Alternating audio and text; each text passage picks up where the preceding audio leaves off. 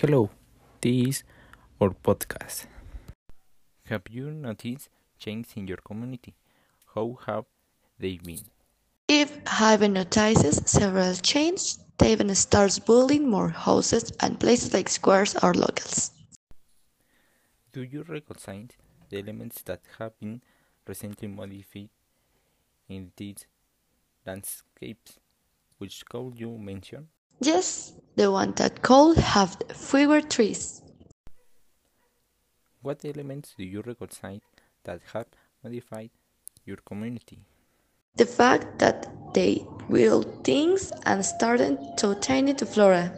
Do you remember if there are sculptures, kiosks, parks, or fountains in your community? Which one could you mention? Alive theory is only one park known as Green Area.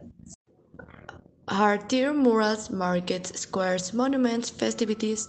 Mention which one. The boarding of the Bulls, the center of Tultepec, and the kiosks. What do you do imagine your community was like 20 years ago? I think it was less modernized, more on paved streets, and less house. What stories have your relatives told you about the transformation of your community? That before many streets were in paved, and now everywhere there was internet. What images have you seen of yesteryear from your locality? I have not seen any. Thanks for listening to our podcast.